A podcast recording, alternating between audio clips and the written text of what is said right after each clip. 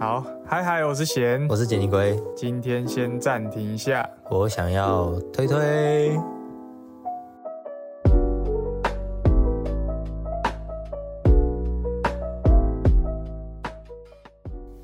好，欢迎回到暂停一下，我想尿尿。那推推就是我跟杰尼龟会各自准备一些我们自己私心想要推荐给对方的作品。那只要是称得上是作品的，我们都会推推推推。那我们也会在对方每次推完的时候，都会给这个作品一个期待指数，以零到十分。对，零到十分。好，那那我就先来我的第一推。好，你先推啊。第一推就是前几天跟你讲到的那个游戏，它叫做《黑帝斯》。《黑帝斯》是二零二零年的 Rook-like 动作角色扮演游戏，然后它目前的游玩平台是 Mac，然后 Windows、Switch。Mac 也可以，Mac 也可以。然后也那很对啊，很少见。PlayStation 跟 Xbox 就是基本上可以玩游戏的，应该都可以玩得到啦。对，它是二零二零年的游戏，蛮新的。然后它那时候有得那一年的游戏大奖，最佳独立游戏跟最佳动作游戏。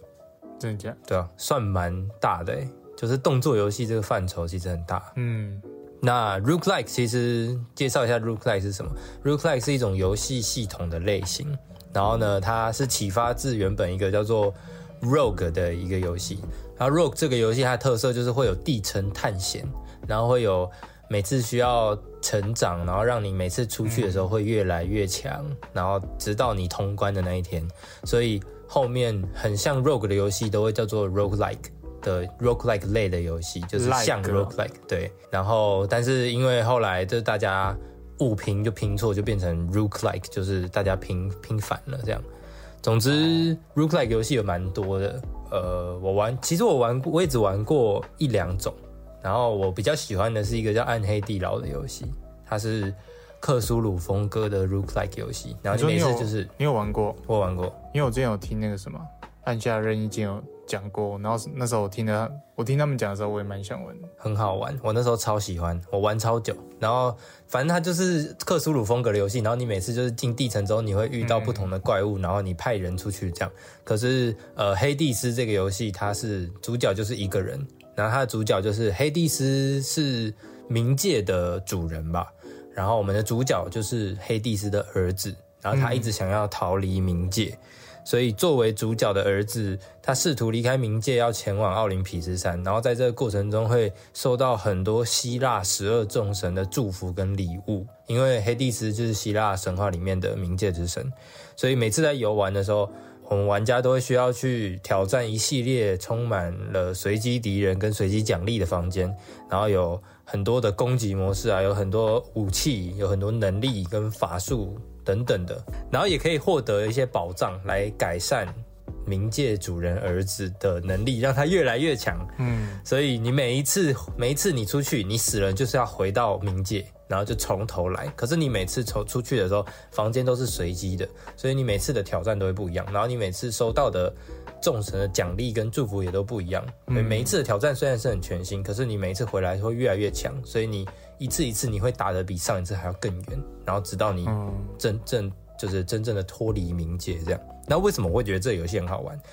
呃，因为 Rook-like 游戏它本身就是，可能有些人就本来就很喜欢这种游戏类型，就是呃一次一次的磨练的这种感觉。可是我觉得它比较特别的一个点是它的对白，就是你在冥界的时候会有一些冥界有一些睡神啊，或是大力士啊，或者是三头犬，或者是你可以跟爸爸对话。所以你在呃，你打输了，你回到冥界，你就会有点像是回家，然后在客厅里面跟大家聊天。所以你每次回来，他们可能就会讲说：“哦，你今天又输给那个谁了吗？”然后或者是接下来，接下来你你可能会在某一些地方，你就听到呃，你的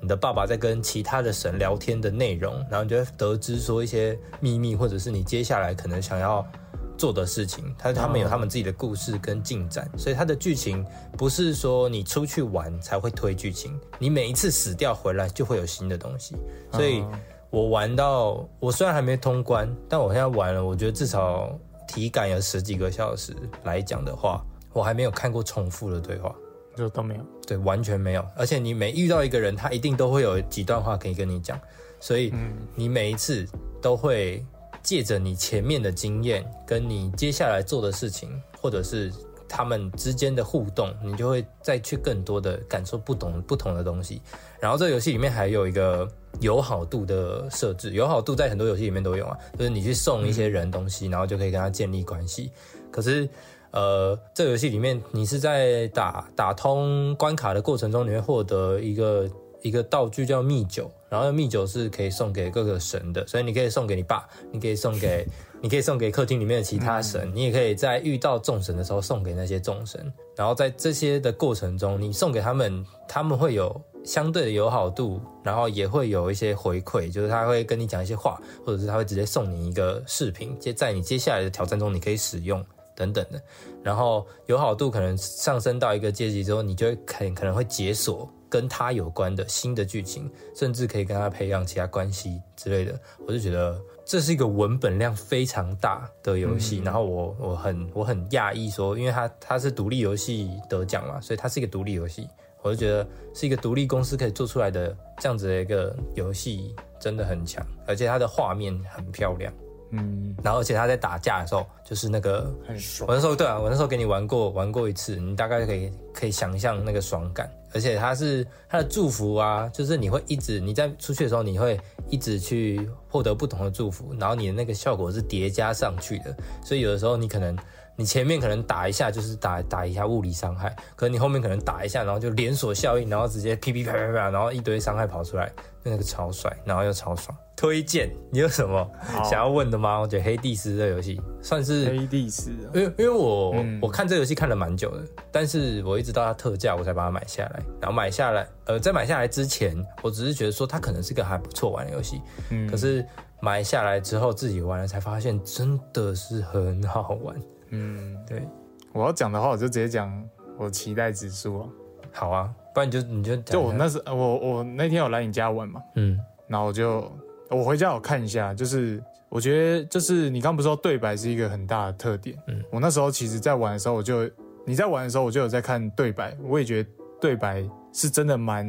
新鲜的一件事，因为就是回来。然后每个人都会在说你刚刚出去逃跑的时候发生什么事情。你刚刚又败给了谁啊？难怪，因为他当时就是怎么样的一个人。对啊，我觉得那个是真的蛮生动的。然后，因为我是特效控，就是我玩游戏我一定要玩那种玩这种的话，我一定要玩那种五光十色。对对，就是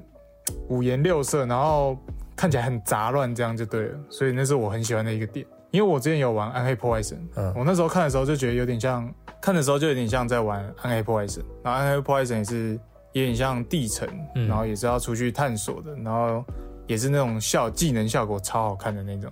所以光技能这点我我有看过啊，所以我觉得很赞，很赞，很赞。然后对白这个真的也蛮有趣的，好像就是你要逃出地城，感觉那些人并不是你的敌人，反而是像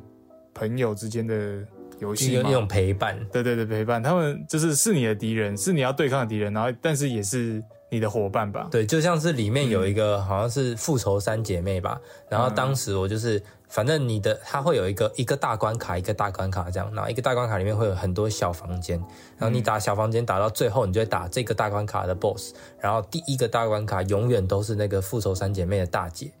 然后她其实就是原本在客厅里面的人，只是被你爸爸派出去把你打回来。所以你在跟他打架的时候，他就会跟他讲说：“你你不要这么，你不要这么这么笨，就是你干嘛还要跑出去？我现在就让你回家。可是你又把他打死，或者是你被他打死的时候，他就有一些嘲讽的话。然后你再回到客厅，然后你就会发现他很不爽的在那里等你跟他讲话，然后他他就是不想跟你讲话什么，就是会有很多各种的互动。嗯，那我就直接我期待指数，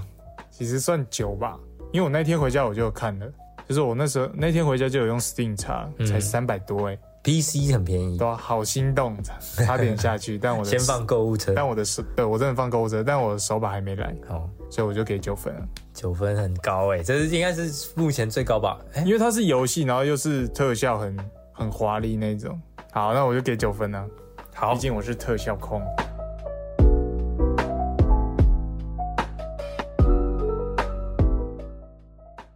那再来听听看你今天要推荐什么？我今天我觉得你一定会想看的，这是电影吗？因为我们在传播系的时候，我感我自己感觉啊，你应该是比较喜欢当导演的，嗯，然后你也是会想要有话想说什么的，就会用就会用导演这个职位来说你想说的事嘛。所以我今天就准备这本 当代名导的电影大师课，还有道具，它的它的副标是一百个导演就有一百种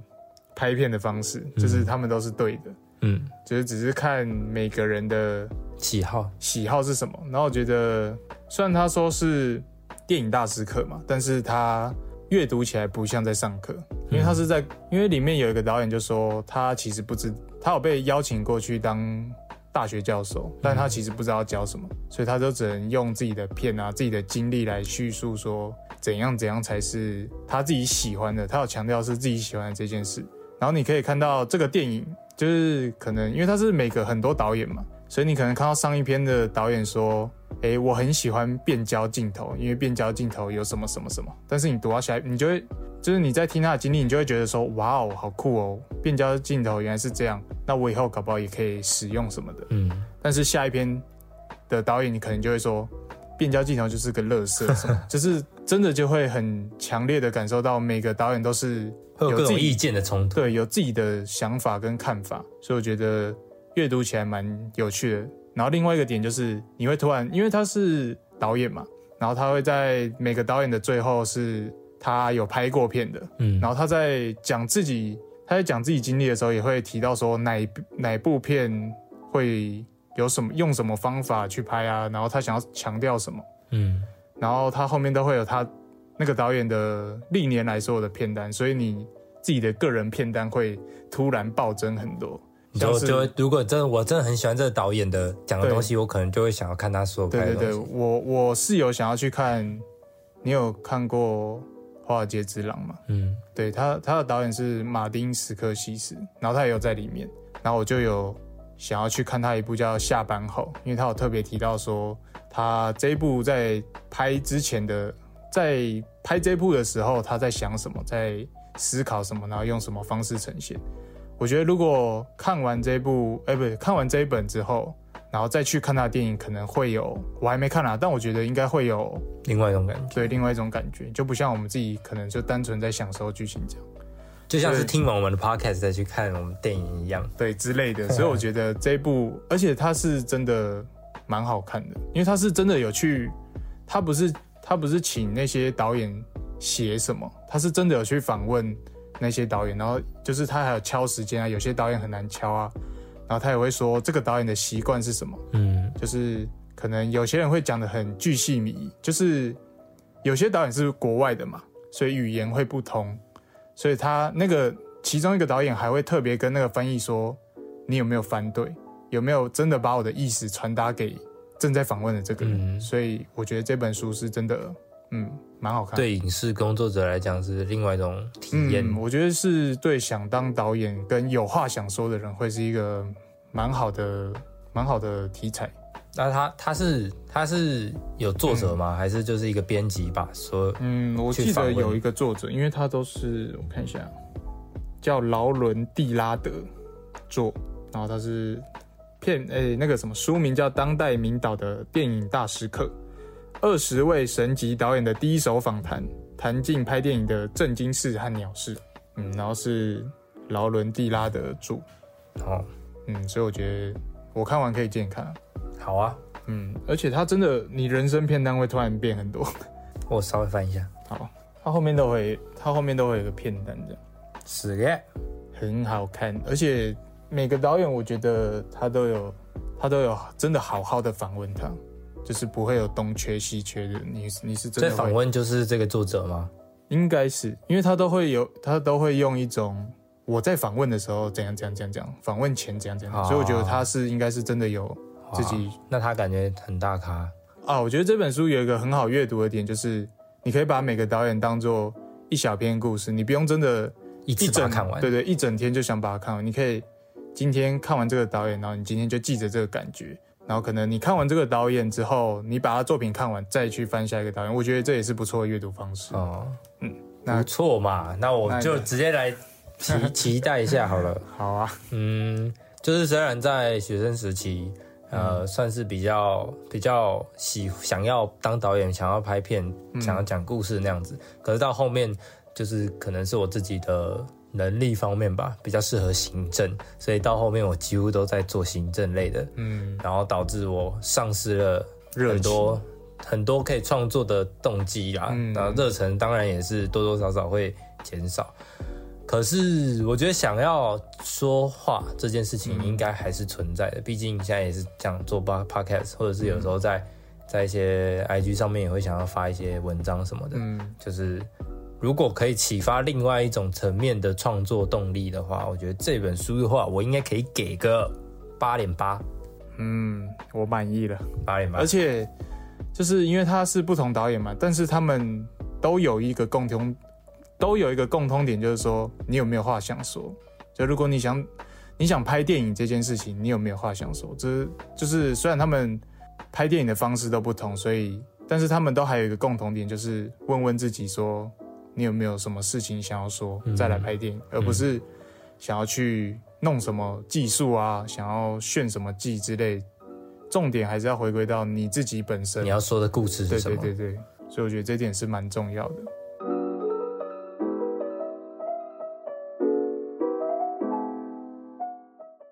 好了，那第那你的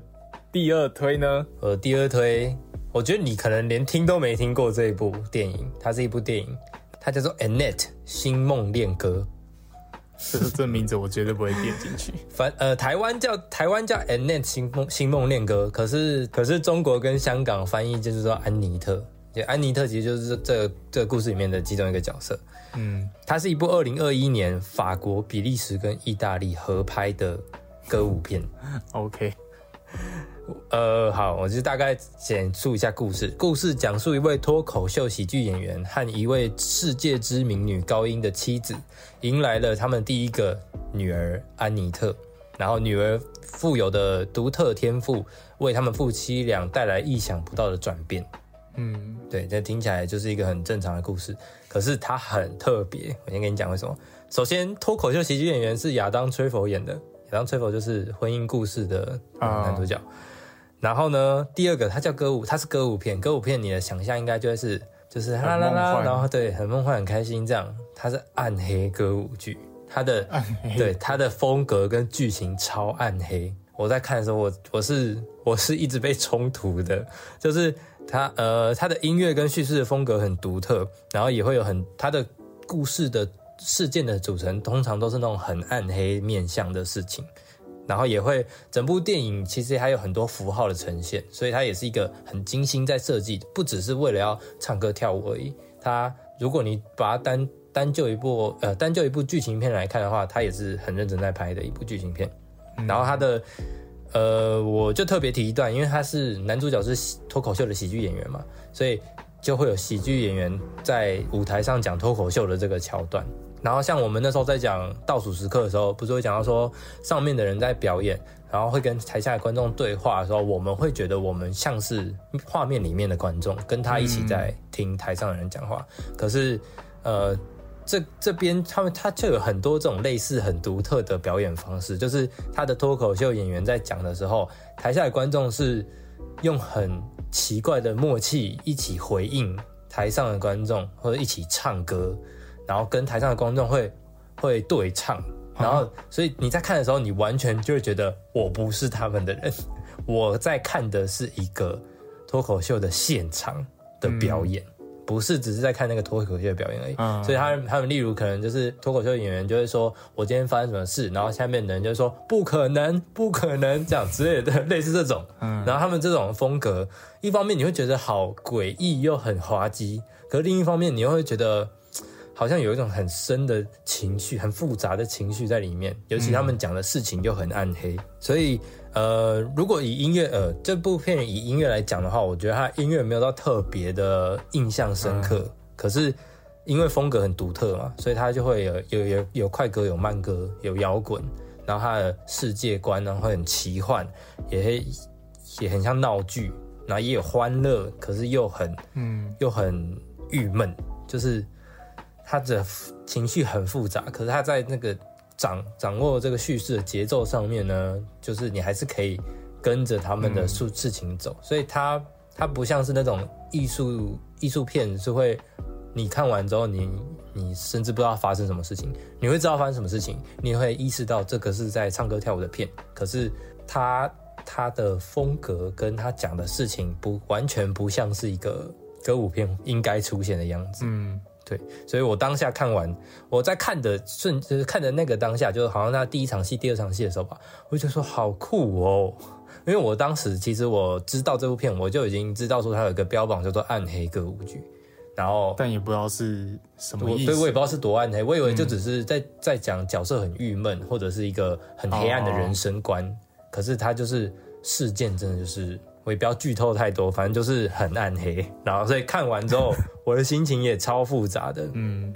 有感受到那个暗黑。对，然后就是是一部有别于以往我们对歌舞片印象的暗黑音乐剧，《你说它叫什么？星空恋梦，星梦恋歌》哦星梦恋歌，，就是星梦嘛，就是想当明星的那个梦，然后恋歌，恋爱的恋，这样。嗯我也不知道为什么要这样翻，可是你打安妮特应该就有，安妮特就是他们女儿的名字啊，，Annette。好，再推荐就到这里，听起来怎么样？听完真的听起来是给你一个很复杂情绪的片呢。我觉得，我觉得它很特别，因为我没有嗯看过这样子的歌。我有一阵子也很爱看暗黑题材的，就是人生黑暗面的那种，像什么《人间失格》，然后还有《醉之华》那一类的文学作品。看我那时候超，不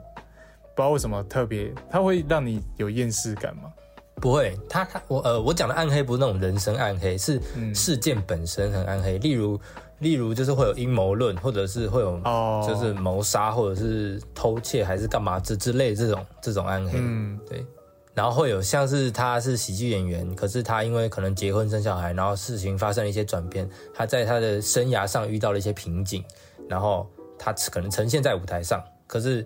用一种很诙谐又滑稽的方式，那种黑色幽默的感觉，可是心里又突然又会觉得说，我好像应该要为他感到痛苦，还是什么之类的，类似这种暗黑。哦，可是他用唱的，所以然后他可能又是唱很开心的歌，你就会我觉得不知道，我现在蛮期待，但我想给八点三分。八点三还不错我。觉得本来想要八点五，但我零点二扣给他那个什么星梦星梦恋歌，超像什么奇怪 ID 会取的你说八点叉 O 星梦恋歌 O 叉，因为我现在听起来我会很想看，我会我是会想去看的，因为嗯听起来真的好复杂。然后我也不知道我要讲，我 也我也不知道我要讲什么，你有看知道吗画面？对啊，所以我觉得我应该就是给八点三，但是我也不知道，但我也不知道讲为什么我会这个期待吧，至于给他复杂的我，觉得他应该就是可以可以会给你一个有趣又新鲜的感觉，嗯，因为真的。我们平常对歌舞片的印象就是《La La Land》歌舞青春，嗯这这种类型给人梦想的感觉。对，嗯，那我给他八点五好了，因为我觉得给他一个特别分，等下给你给你看特。别类型的分。对嗯，我觉得蛮厉害的一个点是，它是比利时、法国跟意大利合拍，所以它有它有很浓厚的那种欧洲风味在里面。哦 OK，对，不会像那种美国电影很顺很顺的那种商业式拍法，嗯就会有一个欧洲风味的那个感觉。嗯，那我就给他八点五分。好，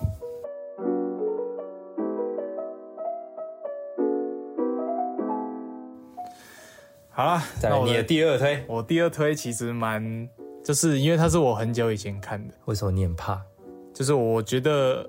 因为我没有再去复习这部片，好，然后我现在就是真的凭印象。好，然后它我这部叫我这部是一部悬疑片，嗯。我不知道你有没有听过，就是东野圭吾的，感觉讲东野圭吾你都听过，没有你看过？你讲。哦，东野圭吾的嫌疑犯 X 的现身，这片名这么长，对，它叫嫌疑犯 X 的现身，现身是奉献的现那个献身，哦，然后他是在讲，它是一个悬疑剧情片，这是我觉得台湾人很喜欢的一个很喜欢的一个题材，像最近的《华灯初上》，然后跟以前的那什么。天黑请闭眼啊。，对，之类，就是大家喜欢抓犯人这个点。然后我觉得当然它是几年的啊、忘了，但是真的很久了。那时候是我高中国高中的时候，有一个暑假，我那个暑假看了三部三十部片，然然后其中一片就是这个嫌疑犯 X 的现身，然后它是一部日本片，然后它是东野圭吾的同名同名小说改编的推理剧，零五年，二零零五，哇，那真的很久了。嗯，嗯，我都喜欢看这种，我都喜欢推这种老片。哎，没有啦，它应该有两个版本。电影是一七年呢、没有没有没有没有没有，哎，中国的、有中国版，哦，一七年哦，那也差不多了。是中国的那我？高中的时候不是日本，日本，中国也有拍一个版本的，一七年的真的那个我没看。啊，我看二零零八年，日本的是二零零八年。嗯，那应该是我国中国中暑假看的。然后我觉得它很有趣的就是，你知道抓人的那个人是谁，嗯你也知道犯罪的那个人是谁，就是那这他们样看什么？这就是这就是好看的点，因为你你都知道对方在出什么招，嗯然后但是因为他是就是他同名小说是本格本格推理。嗯。推理类型的，本格推理就是他不会注重说写不写实这件事情，他比较注重的是双方逻辑，就是在逻辑推理上，它是逻辑至上的，嗯，然后它的情节都会比较那种浮夸的啊，就会很大转折的那种，哦。所以好本格就是这样，然后就是逻辑至上的，就是你观众跟那个推理的角色会有相同的资讯量，事件本身，事件本身的真实性不重要，对，是在那个事件的逻辑推理，对对，哦。然后你会跟那个正在推理小说的主角是有相同资讯量，所以你就跟他一起走。就是你自己也可以有自己的，可是可是你不是说你会知道凶手是谁吗？对啊，但是你知道凶手是谁，但你你知道他做的结果，但你不知道他做的，哦你不知道过程过程是什么。你会跟着主角一起？对对对，然后他们主角是主角有两个人，就是这两个人，就是他的故事是在说一个他隔壁邻居，就是啊，我先要怎么讲呢？就是呃，在被追的嘛，就是在被追，你说追被追债吗？不是不是不是，就是他有两，一个是要推理的嘛，一个是犯罪的。嗯好，总之犯罪的那个其实他不是本身的犯罪者，他是为了要帮自己邻居的一对母女，就是那他那个什么那一对母女，因为前夫那天来家里闹嘛，就是那个前夫是那种不务正业的那种。嗯，然后在家里闹，所以但是他们就有起了争执，就是妈妈跟爸爸就妈妈跟前夫有起一点争执，然后妈妈不小心失手杀了前夫，然后这个罪犯嘛，我叫罪犯凶手。哦，这个凶手，对啦，我一直想不到那个词，哦，这个凶手就想要帮妈妈脱罪，嗯，所以他就有他就有叫妈妈跟女儿照着自己的指示来脱罪这件事情，然后抓人的那个要叫什么？抓人的要叫什么？侦探吗？哦他是侦好叫，侦探啊，不是他，呃，警察。他的他的角色是 要怎么讲啊？他扮演的位置是侦探，但他其实是一个大学的教授，然后反反正他算是侦探啦，在故事里面的角色是好啦好啦给他侦探。这个职位啊。然后，他他原本的职业是大学教授，然后两个都是很聪明的大学教授，他们两个是呃算亦敌亦友，嗯，嗯，所以就是在他们哦，你说凶手跟侦探是亦敌亦敌亦友，所以这样很像福尔摩斯跟莫里亚里耶，就是他他的最大最大的敌人的就是敌人是他的朋友。嗯，应该就是有这种感觉。然后他们都会，就是当中你都会知道，那个侦探已经知道是这个人做，但就是没办法证明这件事情。所以在就是推理的过程，你就会觉得哇，他要被抓到，他要被抓到。但是那些什么线索啊、不在场证明，又刚好很证明说这个凶手不可能是这个人。但是通常剧就一定要但你就知道是他，对某种某种那种直觉就一定就就是他，但是不知道怎么证明，所以就是推理的过程会让你很有 shock 感吧，就是你知道是他做的，然后你可是是侦探推出来的吗？是侦探推出来的，哦，就是他所以侦探不会 shock，是侦探推出来的东西会让我们 shock。嗯，我想一下，shock 的是他推出来是就是这个结果是这样的，但是他还是没办法证明是这个人做的，啊、对对对，所以就是有点在，就是一方面是在看这个犯罪的过程吗？还有他们斗智的过对，还有斗志，我真的觉得斗智，我当时看是完全，哇哦，想不到说，哦，原来是这样做，就是啊，好好难，好好难不剧透，又要讲那个下课、啊，总之就是可以理。解啦，可以理解。对对对，不太知道，我不太知道怎么讲，因为不讲剧情就不知道怎么 解释那个。好，总之就这样。好，差不多。我超喜欢看斗智跟跟推理，啊，对，我也觉得这我也是我想推的一个点，就是我可是也可是我觉得我很对推理还蛮严格的，就是嗯我不希望他推理的东西是有点像是写好了，让角色本来就会去推照着那样去推。我我希望他写的像是他真的呃用他自己的能力，嗯，有点像是用他自己的能力推故事走，而不是故事剧情拉着他走。这方面我不能保证他是不是这样，因为我真的有点忘了。但是我觉得他没有一个点就是偶然发现这件事情，嗯，就是哎哎、这个怎么在这里的那一种，我觉得哦他是真的用逻辑再去这样子我有可能会喜欢。我就另外一个我就讲一下好了，他我就讲一个好了。讲一个什么剧透吗？好，算了算了，那那你讲好了。就是我还很喜欢斗智这种这件事情，因为像我刚刚讲的那个福尔摩斯跟莫莫利莫里亚提，我不知道他中文叫什么，就是 Sherlock 跟 Moriarty 他们两个人就是呃天生的对头，然后福尔摩斯很聪明嘛，Moriarty 也很聪明，可是可是他又不像一般的凶手那样子，就是呃行了凶然后疯狂逃跑那样子，他可能会故意的。设一些故意的谜题。现现身，或者是直接跟你跟你讲我当时在哪，或是干嘛，然后嗯。再去埋出更多的伏笔，然后让让就是福尔摩斯去很头痛，然后嗯。福尔摩斯同时又很热爱解决这件事情，就是嗯热爱推理这件事情，所以他其实像呃像《新世纪福尔摩斯》里面的福尔摩斯，他就是没案子做的时候，他会很颓废。因为他就瞬间觉得人生失去了目的，所以只要有人被杀了，他就会很开心，就是有点 psychopath，但是但是这就是他的性格嘛。那 Moriarty 本身也是那种，我我犯说哦，我我犯了这个罪，我不是为了要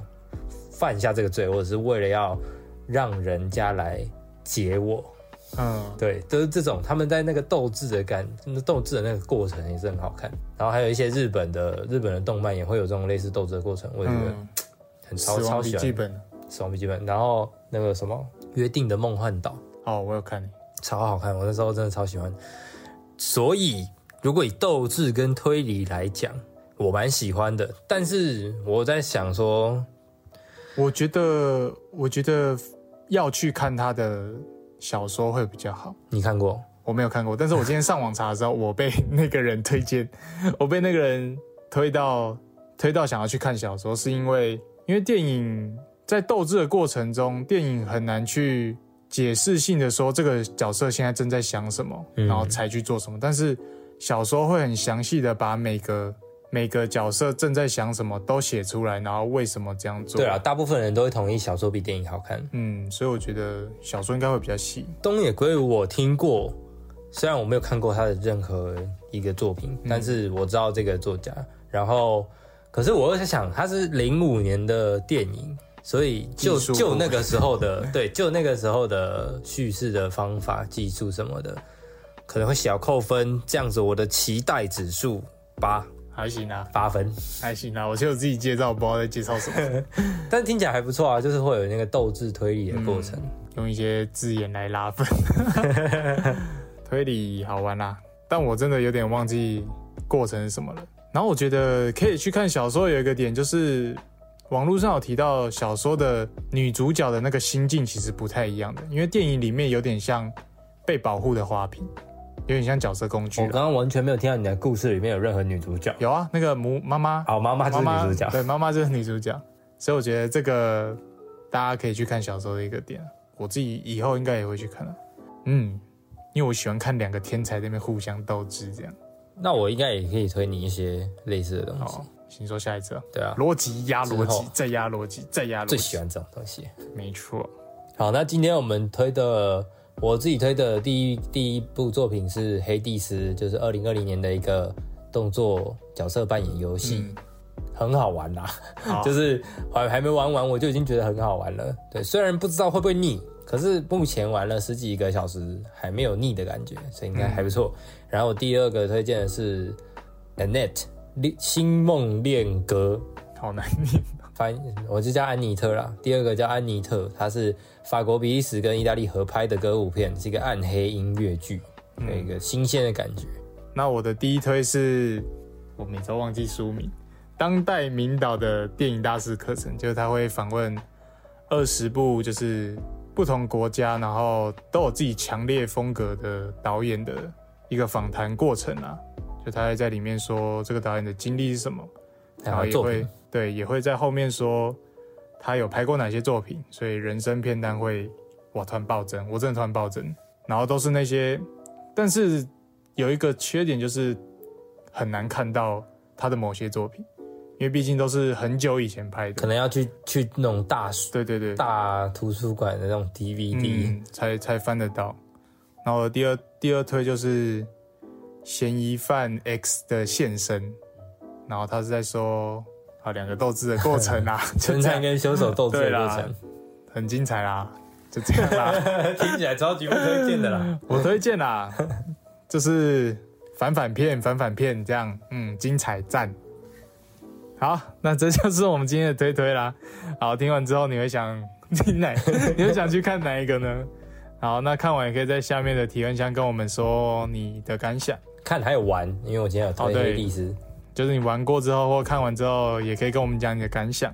那也记得给我们五星好评。啊，也欢迎在各大平台按赞追踪我们，IGFB、脸书、FB 是脸书，还有 YouTube。好，总之就是你看得到的平台都可以按赞追踪啦。IG 可以追踪一下我们的图，做的很很很用心，很辛苦，很累。好，那谢谢你今天的收听，那今天就聊到这喽，拜拜，拜拜。